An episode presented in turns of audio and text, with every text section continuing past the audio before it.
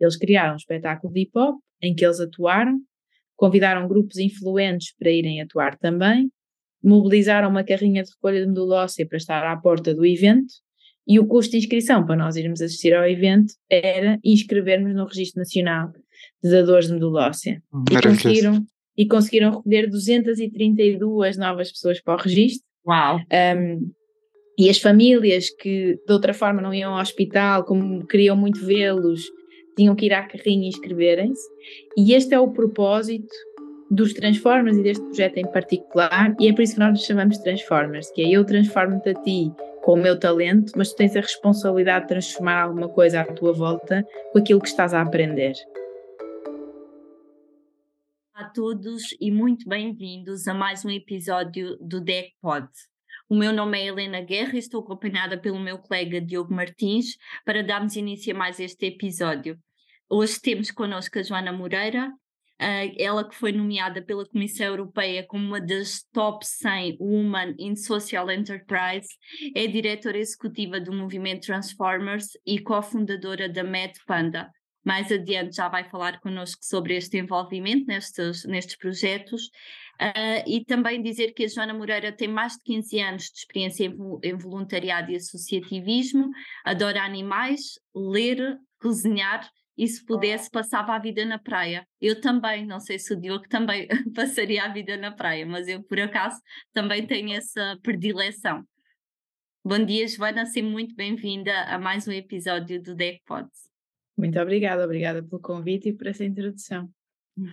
Obrigada. Bom dia, bom dia Joana. Uh, Joana, tu estás envolvida, uh, mais que envolvida em pelo menos dois projetos muito, muito interessantes e os, os projetos que a, que a Helena referiu e acima de tudo muito importantes para a sociedade, um, porque os animais também fazem parte da sociedade naturalmente. Portanto, um, a participação cívica uh, parece algo essencial na tua vida e tu própria publicamente consideras-te uma ativista pelo, pelo voluntariado. Queres falar-nos sobre isso e qual é a diferença entre ativismo e voluntariado?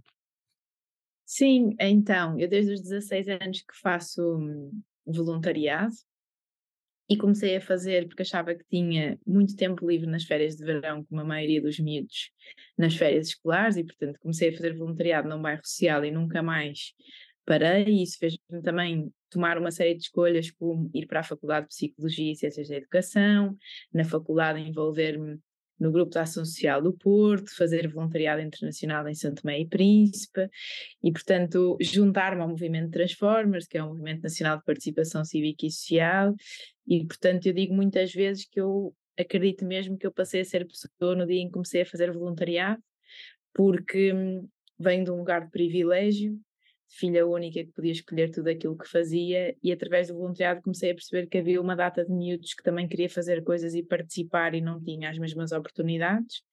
Um, isso fez com que eu também decidisse ser empreendedora social e ter o reconhecimento que hoje tenho porque aos 16 anos decidi fazer voluntariado. Um, e portanto, se calhar falar um bocadinho, já dar o enquadramento do que é que é os Transformers, o que é que é a Med Panda, o movimento Transformas, como eu disse, é um movimento nacional de estímulo à participação cívica e social. Portugal é dos países da União Europeia em que as pessoas menos participam. Nós somos um país altamente solidário, mas em que apenas uh, eh, 11% da população portuguesa faz voluntariado regular. Um, portanto, é isto que nós queremos resolver com os Transformers, até porque nós acreditamos que muitas pessoas querem participar, se querem envolver, mas às vezes não sabem como. E, portanto, é uma organização que existe há 12 anos, estimulando. Temos programas focados na promoção do voluntariado, na promoção do associativismo, que é uma forma de participação, e aqui trabalhamos com miúdos de associações de estudantes e de associações juvenis, para que percebam que fazer parte do MAE não pode ser só fazer festas, uh, pode ser uma importante ferramenta para mudar a política da escola, e também promovendo programas de formação de ativismo. E já aqui fazer a distinção. O ativismo é o ato de defender alguma coisa. Não é aquela malta que vai para a rua fazer barulho. Não é só. Nós podemos defender as nossas causas de formas diferentes. E isso é o que faz um, um ativista ou uma ativista ser, fazer ativismo. É descobrirmos qual é a nossa causa e uh, levarmos a cabo um conjunto de ações para defender essas, essas causas em que nós acreditamos. O voluntariado pode ser uma causa de ativismo. Um, portanto, nós podemos ser ativistas e fazer voluntariado, mas podemos ser, fazer só voluntariado e não ser ativistas, e portanto uma coisa não invalida, não invalida a outra. Um, uma das minhas causas é a participação cívica e social, e por isso é que eu faço parte dos Transformers e lidero a equipa dos Transformers. E um tema que me tirava o sono e que me continua a tirar é a falta dos direitos dos animais. Uh, e, portanto, hoje em dia no nosso país, infelizmente, as pessoas ainda podem fazer o que quiserem aos animais, que não há praticamente lei nenhuma que os proteja. Um, e, portanto, decidimos, eu e a Liliana, uh, criar há dois anos a Associação de Defesa Animal MedPanda, e basicamente o que a MedPanda faz é garantir que todas as associações que resgatam animais de rua têm o mínimo de condições para operar. Estas associações têm imensas, ou vivem de voluntariado, e têm imensas necessidades de comida de qualidade, um, de bens de saúde, vivem dos donativos que as pessoas, a sociedade civil, lhes vão atribuindo, um, e não fazia sentido haver falta de comida de qualidade nestas associações, ao mesmo tempo que nós fizemos um estudo e percebemos que a maioria das marcas de produção animal, eh, de ração animal, destruía produto em final de vida seja, sacos que por final de prazo de validade já não podiam ser comercializados, que no transporte ficavam, com rasga ficavam rasgados ou com pequenos furos e já não podiam ser vendidos, essa comida estava a ir para aterro. E, portanto, o que nós fazemos na Medpanda, nós somos a tudo do desperdício animal e, portanto, canalizamos as quebras alimentares das marcas para as associações, as mais de 53 associações a nível nacional a que nós damos resposta, garantindo que os animais têm comida de qualidade, que há aqui economia circular, que não há comida a ser desperdiçada. Um, já evitamos 10 toneladas de desperdício no último de, ano e meio. Desde quando, Joana? Ah. No último ano e meio. Mas isso é só por parte das marcas e das lojas ou uma pessoa a título particular também os pode contactar para. Sim, nós, eh, o nosso foco são as marcas e as lojas, portanto, nós temos um, algumas marcas um, grandes, como a Purina, por exemplo, que foi a primeira marca que, que investiu em nós e com a qual nós trabalhamos regularmente. Um, depois também temos a Barkin e temos uh, outras marcas de, de ração animal. Uh, e aqui é o nosso foco, porque também são as marcas que têm maior número de quebras, não é? Tendo em conta que nós temos 53 associações que representam, vocês terem ideia, quase 10 mil animais um, recolhidos, que é assim uma coisa estrondosa. Trabalhamos com as marcas, trabalhamos agora com algumas lojas que nos dão as quebras, mas qualquer pessoa que queira apoiar a MedPanda pode uh, subscrever o nosso Patreon e ajudar, um, ou até vou falar aqui de uma coisa que não é tão positiva, mas que acontece, não é? Pessoas que perdem os seus animais de estimação uh, e que ficam com imensas coisas como alcofas, almofadas, ração, um, medicamentos. Ou seja, não, é só comida. Exatamente, nós agora podem já temos. doar para que seja útil. Podem dar à Medpanda um, e depois a Medpanda faz então a distribuição tendo em conta o que as associações nos pedem naquele mês, porque nós fazemos apoio mensal. E portanto é isto, é garantir que todas as pessoas e animais têm as mínimas condições de participação. Oh, Joana, já agora nesse contexto do que estás a partilhar e até esta tua última deixa, uh, eu pergunto também se consideras neste contexto da crise económica que, tu, que, as famílias, as pessoas, os consumidores no geral estão a vivenciar, uh, se o voluntariado ganha ainda uma importância maior e se de alguma maneira as organizações que promovem o voluntariado também podem, através dos voluntários, ampliar a sua missão, chegar mais longe. Eu acho, Helena, que é a sociedade civil que salva isto tudo. um, e, portanto, pensando assim a mais curto prazo, se nós uh, pensarmos bem, na altura do Covid foram os movimentos informais ou formais de voluntários que garantiram que as pessoas mais isoladas tinham as compras em casa, que montaram um, aquelas carrinhas com, com um cafezinho, chá e lanche para os médicos e enfermeiros que ficavam horas a fio nos hospitais a dar resposta. Um, eu, eu, tenho muito próximo uh, uh, o trabalho da Cruz Vermelha Portuguesa e a verdade é que a Cruz Vermelha Portuguesa reforçou as suas equipas de voluntários de rua para darem resposta às pessoas em situação de sem-abrigo, para darem resposta às famílias mais isoladas que não podiam sair de casa. Um, e agora, mais recentemente, com a inflação, os produtos aumentaram. E se não são estas organizações, através dos seus voluntários, a garantir as condições mínimas de vida a estas pessoas, elas não têm resposta. Exatamente, portanto diríamos Tem que... a sociedade civil envolvida, fazendo voluntariado uh, e estando alerta para estas questões, e haver muito mais exclusão social, muito mais segregação social, e portanto ainda bem que estas pessoas estão disponíveis para fazer voluntariado e que as organizações também já perceberam que os voluntários são um recurso extremamente importante e um ativo muito importante para conseguirem ter maior impacto junto dos seus beneficiários. Exatamente, é, é, era esse o sentido daquilo que eu uh, perguntava, que é no fundo para as organizações também um, constituindo esta rede de voluntários, também podem de facto uh, garantir que a sua missão é mais eficaz e chegar mais longe. E diria eu que neste contexto em que até nós, DECO, sentimos muito que os consumidores um, se um, socorrem muitas vezes destas organizações que têm este trabalho mais ou menos formalizado, mais ou menos organizado, mas que de facto têm um papel importantíssimo no, no contacto direto com os consumidores e no, no encontrar de respostas nestas situações uh, em que a emergência social é muito mais uh, evidente, digamos assim. Mas se calhar ainda falta muito para que as organizações também possam ter um, digamos que a sua equipa de voluntários bem organizada, bem estruturada. Sim, Sim. já agora. Não, desculpa, desculpa, Joana, diz. Não sei se. Não, ia, ia comentar esta, esta,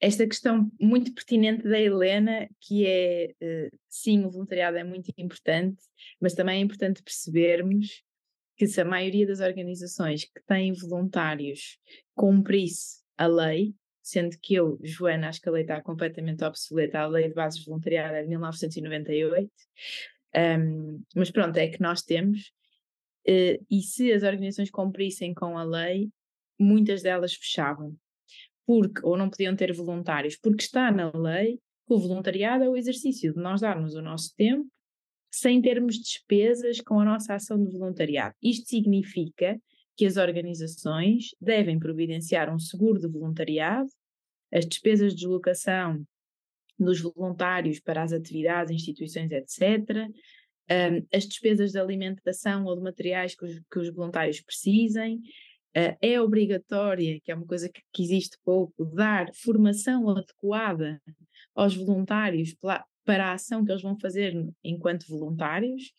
Um, e, portanto, o voluntariado é importante, mas também é importante percebermos que é preciso profissionalizar o voluntariado. E, por exemplo, nós nos Transformers, eu acho que nós fazemos muitas coisas bem, mas o que fazemos melhor é a gestão da nossa equipa de voluntários. E, portanto, nós damos formação adequada, damos material de identificação, cobrimos todas as despesas destas pessoas um, e era importante que todas, uh, todas as organizações o fizessem, garantindo também que os voluntários tenham as melhores condições possíveis para depois ter a melhor intervenção possível junto dos, dos beneficiários.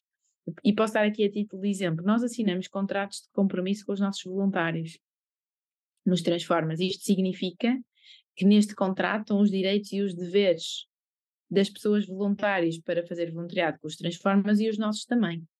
Isto significa que se nós falharmos como organização com estas pessoas, elas podem nos cobrar e nós a elas. E nós despedimos voluntários, que também é uma coisa meio tabu neste país. Ah, mas as pessoas estão a dar o seu tempo e conhecimento e a investir, como é que vocês as estão a despedir? Então, porque há um contrato de compromisso que diz que as pessoas têm que ir às aulas. Nós trabalhamos com muitas crianças e jovens em risco em Portugal, e se nós temos voluntários a falhar com estes miúdos em risco, com que tanta gente já lhes falhou, nós não podemos ser mais uma entidade a falhar com eles. E, portanto, se isto acontece com os nossos voluntários, imaginando, Helena, que eras nossa mentora voluntária, eu, ao final de um tempo, ia ter que me sentar contigo e dizer: Helena, obrigada pelo teu tempo e trabalho, foste muito importante para o crescimento da organização, mas estás a falhar com o teu papel enquanto voluntária e, portanto, vamos ter que despedir para o ano. Se tiveres voltar outra vez a ter esta motivação, este sentido de compromisso, podes voltar, mas por agora vamos ficar por aqui. Eu acho que isto é muito importante, é? se nós despedimos funcionários que não cumprem com aquilo que têm para fazer, acho que também é importante termos este mindset de que é importante despedir voluntários, pessoas voluntárias, quando elas não estão a cumprir bem com aquilo que é esperado delas. E desculpa, Diogo. Não, não, não. Eu, eu acho interessante porque eu até ia pegar também nessa, nessa questão da lei de bases do voluntariado, que é muito interessante e, e, o ponto de vista prático é, é, um bocado complicado, pegando um bocado naquela questão do método Panda, da relação que tens com as associações de defesa animal, que muitas vezes têm centenas de milhares de euros de dívidas uh, clínicas veterinárias e contas Sim. da água e tudo mais. Uh, e que de facto depois é, é difícil aplicar essa lei, ou seja, os, os próprios voluntários não têm seguro, não, a única, os únicos requisitos que são cumpridos dos que indicaste muitas vezes são a formação, tudo o resto fica aquém, mas porque não é possível mesmo na prática não há, não há dinheiro, não, não se consegue. Uh, mas pronto, nós gostaríamos também de, perceber porque é que tu achas, se há aqui alguma relação com, com o número de baixo de voluntariados, de, de, voluntários em Portugal. Achas que há aqui alguma relação? Ou, ou esses dados em si só se aplicam ao, ao voluntário que, que, está de acordo com a lei de, de bases? Não, imagina, eu acho que falta política pública neste sentido, uh, falta fiscalização neste sentido, concordo plenamente contigo, sobretudo na causa animal, que estas organizações sobrevivem porque têm voluntários e depois não têm forma de cumprir um, com muitas despesas, sendo que eu também acho que há muito desconhecimento e há uma falta de consciencialização para estas, para estas questões do voluntariado, porque, por exemplo, há uma plataforma portuguesa que se chama CASES, através de um site que é Portugal Voluntário, que as organizações que precisam de voluntários, se forem recrutar através desta plataforma, é a plataforma, porque é de uma entidade pública, paga os seguros de voluntariado. Ou seja, eu também acho que, eh, e nesta área, sobretudo do empreendedorismo social, nós queremos tanto fazer, eh, resolver problemas, queremos tanto fazer o bem, que às vezes nem vamos perceber como é que o podemos fazer melhor com apoios gratuitos que existem tem. E há forma de garantir seguros de, voluntariado gratuitos para as nossas organizações. Claro que dá muito mais trabalho, porque estas plataformas demoram, são extremamente burocráticas, ainda estamos aqui, não é? Portugal é o país dos papéis e, portanto, ainda estamos aqui. Nos Transformas, nós temos a capacidade de assumir estas despesas dos nossos voluntários. Portanto, o que fazemos é, não vamos via plataforma, não é? Porque é muito mais ágil sermos nós a tratar diretamente. Mas a verdade é que existem estes apoios, às vezes as pessoas é como têm tanto trabalho, um, e no caso as associações de apoio animal têm centenas de animais que têm que dar resposta, que não é todo possível, e isso não é urgente e importante, e portanto fica de lado. Até um voluntário levar com uma mordidela grande de um animal, que isto acontece muitas vezes. Ah, sim, sim, sim. E aqui esta pessoa tem que ir para o hospital e tem que pagar esta despesa, e aqui é que às vezes as pessoas se lembram, se calhar eu devia ter ativado o seguro. Um, mas nem sempre é possível, e claro que eu entendo que nem sempre é possível. Já agora, Joana, referiste que hum, tu és empreendedora social.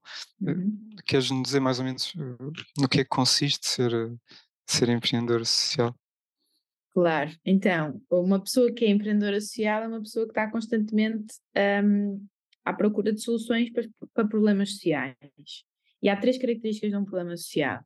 Um problema social é importante, isto significa que é um problema uh, que afeta muitas pessoas ou que afeta de forma muito intensa um conjunto específico de pessoas. Exemplo, um, uh, o daltonismo é um problema social, porque afeta de forma muito intensa um conjunto específico de pessoas. Porque mais de 90% da nossa comunicação é feita através da cor e uma pessoa daltónica tem imensa dificuldade em conduzir porque não sabe que tem que parar no vermelho e andar no verde porque não consegue distinguir.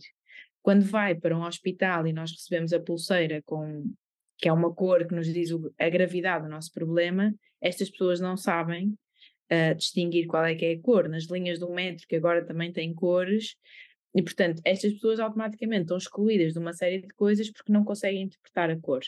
Limitar não há... a capacidade de reação, no fundo. Da Exatamente. Pessoa. Uhum. Têm dificuldade em investir-se, não é? Para uma entrevista, para o que quer que seja, porque não sabem identificar as cores e nós um, normalmente vestimos através de um código de cores que faça sentido para nós. E, portanto, é um problema importante, não afeta muitas pessoas, mas afeta de forma muito profunda um conjunto específico de pessoas. Um, mas depois temos problemas que afetam muita gente, como o caso da obesidade infantil. Uma em cada três crianças em Portugal tem obesidade infantil e, portanto, afeta muitas crianças. Portanto, importante. É um problema que é negligenciado, é um problema social. Isto significa que uh, ou ainda ninguém está a olhar para este problema, ou as soluções que existem não estão a ser efetivas e, portanto, o problema continua a existir. Não solucionam na, na plenitude, digamos. Exatamente.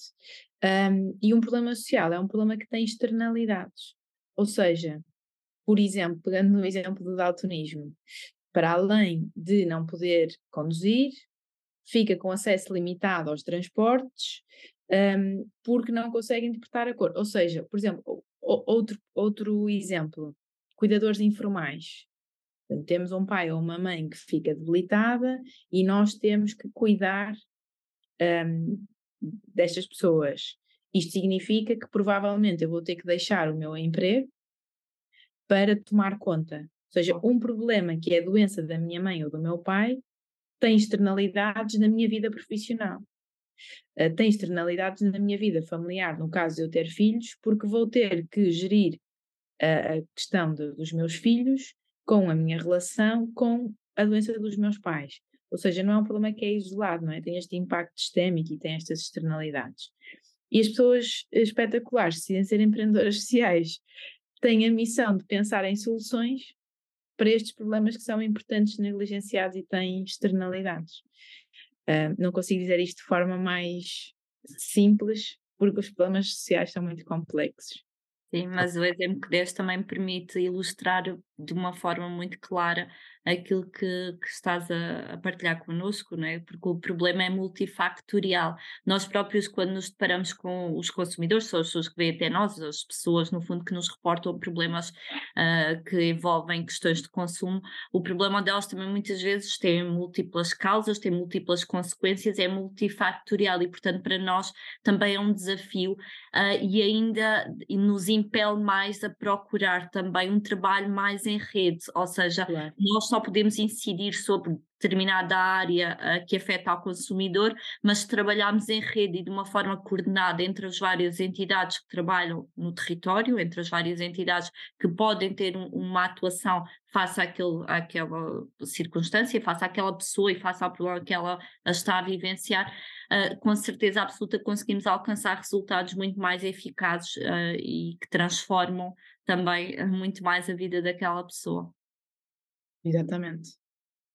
Uh, Joana, uh, pronto, essa tua visão uh, que, que, referiste encaixa-se perfeitamente pelo que também indicaste no movimento Transformers e no, e no projeto do Mad Panda, mas relativamente ao, ao movimento Transformers, referiste alguns pilares de, de, atuação, sendo um deles o voluntariado.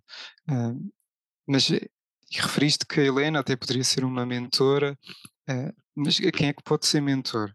E, e quem é que pode ser aprendiz? Ok. Então, um, nos Transformas nós temos um, um, projeto, que agora são dois, mas vou falar primeiro deste. Nós temos um projeto que se chama Escolas de Superpoderes, em que temos mentores voluntários. Para ser mentor voluntário dos Transformas é alguém que tem que ter um talento e que tem que ter mais de 16 anos de idade. Um talento é uma coisa que gostam muito de fazer, uma coisa que gostam muito de fazer. Nós temos mentores de grafite, de agricultura, de poesia, de culinária, de hip hop, etc, etc, de natação, de patinagem. Um, e portanto, os nossos mentores que se inscrevem então com um talento, que estão disponíveis para ensinar uma vez por semana durante nove meses, passam a dar aulas voluntárias desse talento a grupos de aprendizes.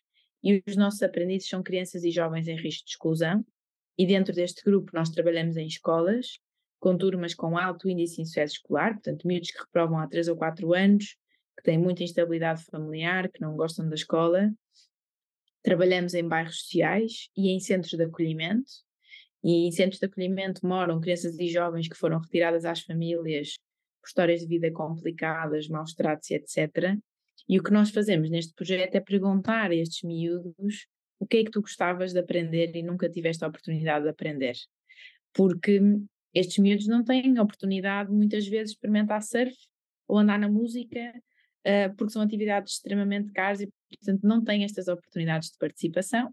E nós garantimos que eles podem aprender aquilo que gostavam de aprender com mentores voluntários. O mentor fica responsável por um grupo durante um ano letivo e todas as semanas dá aula de, aulas deste talento. E o grande objetivo deste projeto é uma coisa que se chama payback, que é dar de volta. Cada turma de jovens dos Transformers tem que identificar um problema na sua comunidade e resolver ou minimizar esse problema com a atividade que estão a aprender. Exemplo. Interessante. Tivemos dois anos na Amadora atividade de hip hop, num, num bairro social, e os meus identificaram que o problema que eles queriam resolver e que nós desconhecíamos é que existem pouquíssimos dadores de medula óssea africanos. E para eles era um problema porque um, um miúdo precisava de um dador compatível, um, porque tinha um tio que estava uh, numa situação limite, e, portanto, problema identificado. Como é que com o hip hop, que é a pergunta que lhes fizemos, vocês podem resolver isto? Muito simples. Eles criaram um espetáculo de hip hop em que eles atuaram, convidaram grupos influentes para irem atuar também, mobilizaram uma carrinha de recolha de medula óssea para estar à porta do evento e o custo de inscrição para nós irmos assistir ao evento era inscrevermos no Registro Nacional de Dadores de Medula Óssea. E conseguiram, e conseguiram recolher 232 novas pessoas para o registro. Uau! Um, e as famílias que de outra forma não iam ao hospital, como queriam muito vê-los, tinham que ir à carrinha e inscreverem-se. E este é o propósito dos Transformers e deste projeto em particular, e é por isso que nós nos chamamos Transformers, que é eu transformo-te a ti com o meu talento, mas tu tens a responsabilidade de transformar alguma coisa à tua volta com aquilo que estás a aprender. Uh, e, portanto, a base... arte tem um poder, desculpa, Joana, só dizer, a arte também tem um poder muito especial para transformar, mesmo do ponto de vista social, ou um problema como Sim. este que tu acabaste de partilhar. A arte e o desporto, uh, uhum. que na verdade é a maioria das nossas, das nossas atividades. Um, e isto garante que estes miúdos que passam de um ponto em que não tinham oportunidades de participação, são eles, são eles que escolhem a atividade que querem aprender, o talento que querem aprender durante o ano letivo, e depois resolvem um problema ou minimizam um problema com a atividade que estão a aprender. E o maravilhoso disto tudo é que no, nós hoje já temos mentores que foram nossos aprendizes. Ou seja, eles envolvem-se de tal forma no talento que aprenderam, ficam com tanta responsabilidade em mudar a comunidade na qual estão inseridos, que depois eles se tornam mentores de outros grupos de miúdos e, portanto, é muito mais fácil num centro de acolhimento, como está a acontecer este ano, eu ter lá o Diogo, que cresceu num centro de acolhimento, que aprendeu a dançar breakdance com os Transformers e que hoje se tornou mentor e a ele a ensinar miúdos que, tal como ele, estão a crescer num centro de acolhimento. E, e os miúdos ouvem muito mais facilmente o Diogo do que se for lá eu ensinar-lhes a dançar, não é? Porque as histórias de vida são, são parecidas. Oh, Joana, ai desculpa, diz, diz, não. Não, é ia só dizer que é desta forma que nós vamos potenciando o, o voluntariado e garantir que estes miúdos um dia podem fazer voluntariado também com o talento que aprenderam. Por acaso ia-te já perguntar, mas de alguma maneira tu respondeste. No fundo, estavas a ler o meu pensamento, que era se depois deste contacto com estes jovens, se ainda continuavam a saber deles, digamos, que ainda, se ainda continuavam a ter um elo de ligação. E isso é fantástico perceber que o elo de ligação não é só saber que eles já estão bem resolvidos na vida, mas também podem eles próprios transformar-se uh, em voluntários e, digamos que, uh, perpetuar a ligação com o vosso movimento uh, para além do tempo em que foram beneficiários, no fundo. Sim, sim, nós fazemos gestão da nossa comunidade e, portanto, temos grupos de Slack e do WhatsApp e de Instagram com todas as pessoas que já foram passando, e, e, já são alguns milhares, com todas as pessoas que já foram passando pelos Transformers, um, e portanto vamos garantindo que sabemos onde é que estão, onde é, claro que fomos perdendo alguns pelo caminho, não se consegue salvar toda a gente, mas tem sido importante e, e só fazendo um ponto com um projeto mais recente que tem três anos, nós decidimos lançar mais recentemente os Reformers, que é um projeto focado na participação cívica dos séniores. Portanto, o modelo é o mesmo que eu vos contei, mas os nossos aprendizes são pessoas acima dos 65 anos de idade, porque começamos a perceber que estas pessoas não têm tantas oportunidades de participação como os adultos ativos e, portanto, trabalhamos com séniores isolados, que são identificados pelas juntas de freguesia, mas também trabalhamos em lares um, e em centros de dia. E o que fazemos também é extraordinário, sou suspeita, porque nós vamos perguntar a estas pessoas o que é que elas gostavam de ter aprendido e nunca tiveram possibilidade de aprender. E temos pessoas a dizer que adoravam aprender a andar de patins, pessoas com 84 anos. Portanto, vamos ter a primeira turma de patinagem este ano aqui num, num centro de dia no Porto, um, mas tivemos a avó Luísa que nos disse que o sonho dela era aprender a andar de bicicleta e não existem aulas de ciclismo para séniores.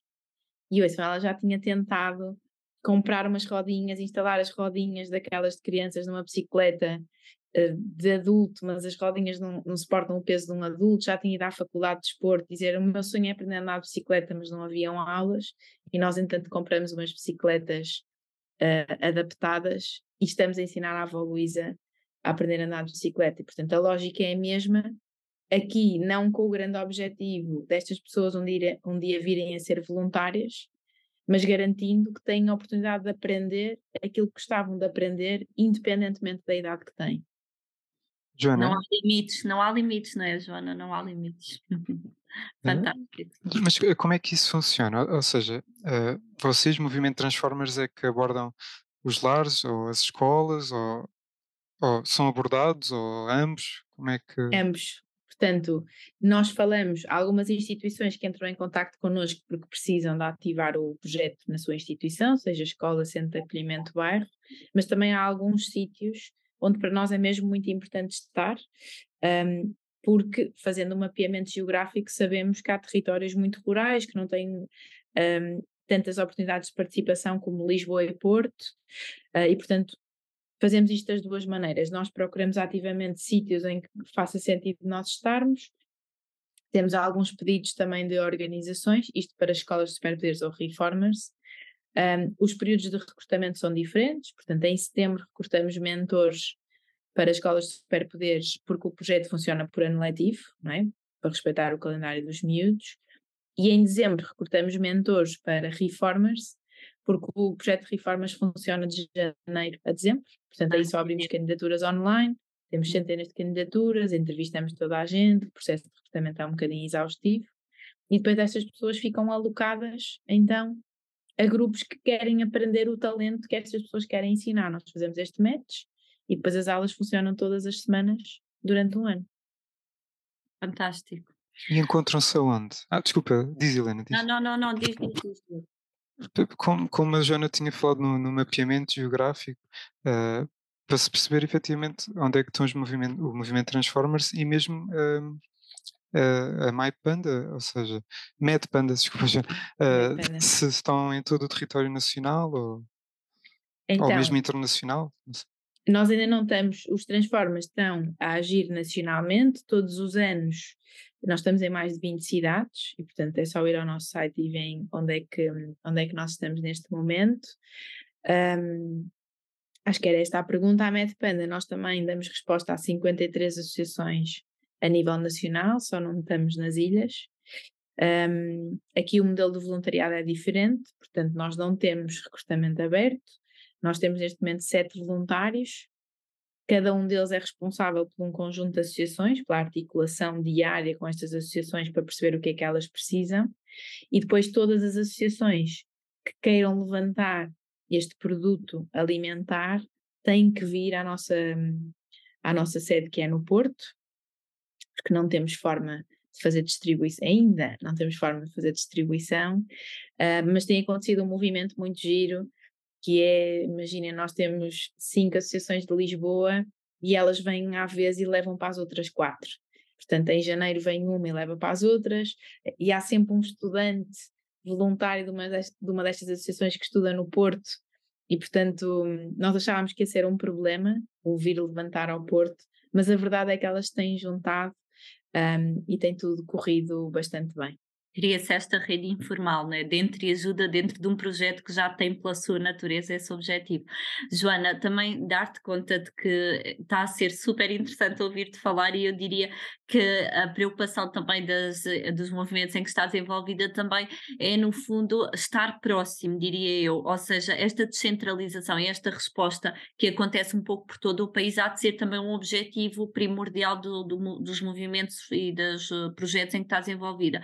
E também partilhar contigo que a DEC também tem muito essa, essa preocupação, uh, também por esse motivo é que nós encontramos, encontramos-nos um pouco por todo o território nacional através das nossas delegações regionais e também temos um projeto muito vocacionado para os jovens que um, leva, digamos que, a DEC às escolas, através do projeto DEC Jovem, no fundo também para ter um contacto uh, com os jovens nesta fase em que se questionam muito, em que estão a construir, a construir também a sua personalidade, as suas ideias, ideias uh, e também uh, é muito interessante ver que apesar do contacto com os jovens ser muito pontual e até nesse sentido depois gostava que nos desse uma ideia de como é que nós nos podemos envolver mais de forma mais duradoura, digamos assim, com os jovens, mas é muito interessante, eu particularmente vou muito às escolas e uh, muitas vezes venho encontrar estes jovens com quem eu estive, por exemplo, no ensino básico, mas depois volto a encontrá-los, por exemplo, no secundário ou na universidade e uh, é super gratificante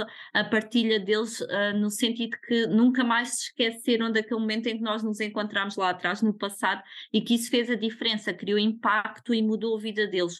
Uh, por exemplo, uh, imagina, refletimos muito sobre as questões da sustentabilidade, sobre as questões dos direitos do consumidor, para que eles façam, no fundo, escolhas mais conscientes, mais informadas, sobre a alimentação também, o desperdício alimentar e, portanto, é muito giro perceber o impacto que fica para além do momento em que nós estivemos junto destes jovens.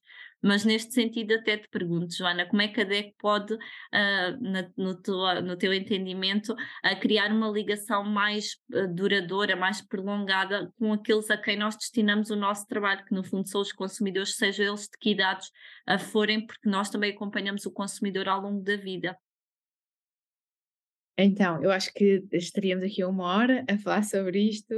Um, resposta curta. Eu acho que quando nós perguntamos, às vezes nós adultos temos esta tendência de, esta pergunta que me fazias, como é que nós podemos garantir esta continuidade na relação?